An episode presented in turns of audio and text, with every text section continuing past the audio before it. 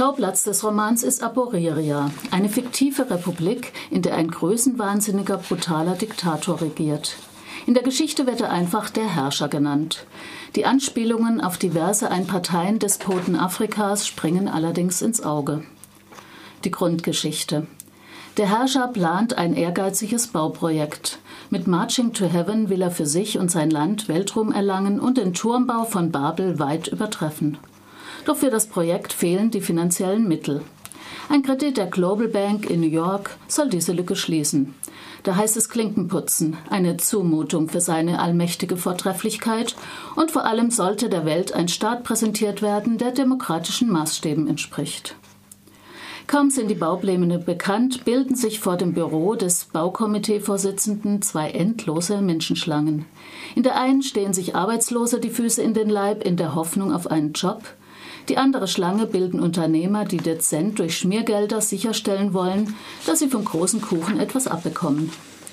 Aus unerfindlichen Gründen breitet sich der Schlangenwahn im ganzen Land aus und sorgt für Spekulationen im Machtapparat. Sind die Menschenschlangen als Zeichen der Zustimmung zu sehen oder als eine subversive Protestform der Bewegung Stimme des Volkes? Einer Gruppe, die regelmäßig mit kreativen Aktionen aus dem Untergrund auftaucht und wieder verschwindet. Andere unerklärliche Dinge geschehen, so bricht eine seltsame Krankheit aus, bei der die Menschen nur noch das Wort wenn ausstoßen können. Und Frauengerichte verprügeln kollektiv gewalttätige Ehemänner.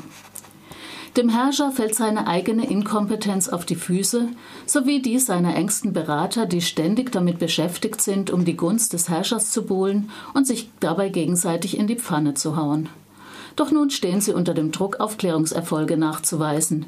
Ständig schweben sie in der Gefahr, vom Herrscher aus dem Kreis der Günstlinge verstoßen zu werden und direkt ins Gefängnis zu wandern. Durch Denunziation wird schließlich Niavira, die Sekretärin des Baukomiteevorstands, zur Staatsfeindin Nummer 1 erklärt und zur Fahndung ausgerufen. Niavira ist eine der zentralen Figuren des Romans, eine politisch engagierte junge Frau, die sich dem weitgehend ungebrochenen männlichen Chauvinismus widersetzt und mit Mut und kreativen Ideen immer wieder überraschend ins Geschehen eingreift. Eines Tages begegnet sie Kamiti, einem jungen arbeitslosen Akademiker. Kamiti rettet sich und Niavira mit Hilfe eines angeblichen Zaubers aus einer Notlage. Durch Zufall und wilde Gerüchte werden ihm unerwartet magische Fähigkeiten zugeschrieben. Gegen seinen Willen wird er zum Herr der Krähen, einem Heiler und Wahrsager. Arm und Reich pilgern zu ihm mit ihren Sorgen und Ängsten. Auch die Mächtigen machen die mystischen Kräfte des Herrn der Krähen für die Vorgänge im Land verantwortlich. Die Global Bank nimmt das größenwahnsinnige Bauvorhaben nicht ernst und mokiert die Zustände in Aboreria. Zur Sprache kommt aber nicht, wie man erwarten könnte, die Alleinherrschaft des Regimes, willkürliche Verhaftungen, Folter und das Verschwindenlassen von politischen Gegnern. Die Gesandten der Bank kritisieren ganz andere Dinge. Hier ein Ausschnitt aus dem Roman. Wir haben hier zwei Berichte über den gegenwärtigen Zustand Ihres Landes und die Bank hat dazu einige Fragen. Die erste betrifft die Frauen bei Ihnen. Wir haben erfahren, dass die aburirischen Frauen begonnen haben, ihre Männer zu prügeln. Unserer Meinung nach nimmt das die Befreiung der Frau etwas zu wörtlich und geht zu weit. Weibliche Gewalt als Mittel gegen männliche Gewalt ist nicht die Lösung für häusliche Gewalt und stellt eine ernste Bedrohung aller Familienwerte dar, die so, wie wir sie heute kennen, die Grundlage eines stabilen sozialen Umfelds bilden.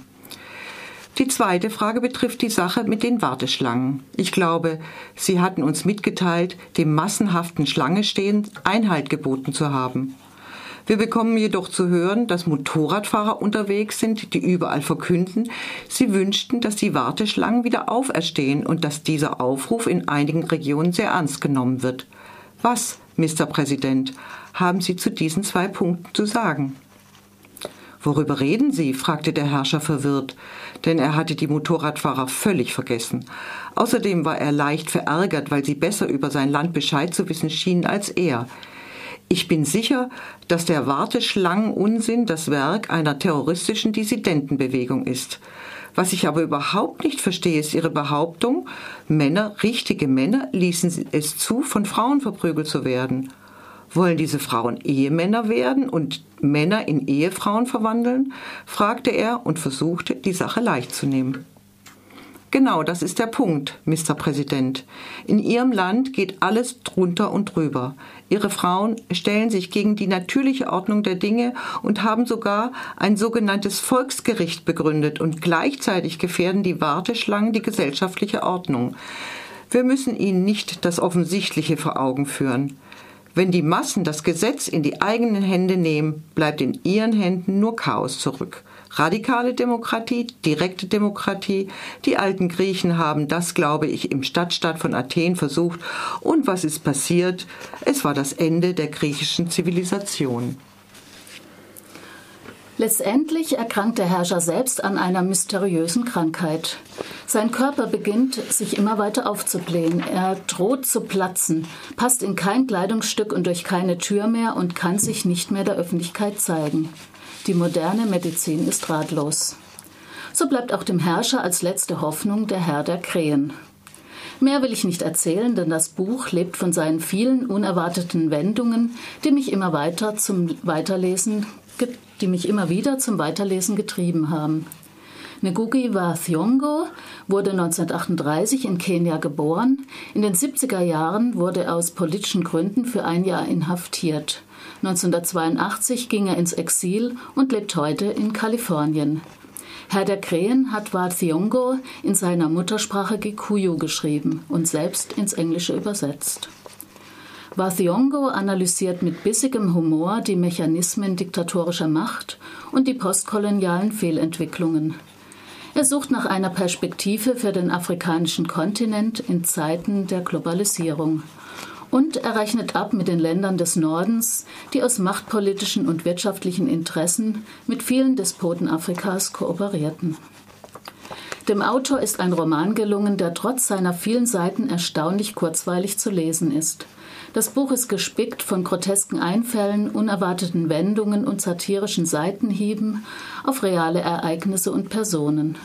Wathiongo erzählt eine Geschichte mit vielen Schauplätzen, Figuren und Erzählsträngen, die sich weit verzweigen, manchmal lange liegen bleiben und überraschend wieder auftauchen. In Dramaturgie und Erzählton knüpft er an die mündliche Erzähltradition Kenias an. Wathiongo weiß, wie er Geschichten erzählt, und eine seiner Romanfiguren verrät auch das Rezept. Zitat Geschichten verlieren wie Essen ihren Geschmack, wenn man sie unter Eile auf zu großer Flamme kocht. Oder, wie ich es ausdrücken würde, literarisches Slow Food vom Feinsten. Keine Angst also vor der dicken Schwarte, sie kann mit Genuss verzehrt werden. Ngugi wa Thiong'o, Herr der Krähen, erschienen 2011 auf Deutsch, inzwischen 2013 auch als Taschenbuch erhältlich.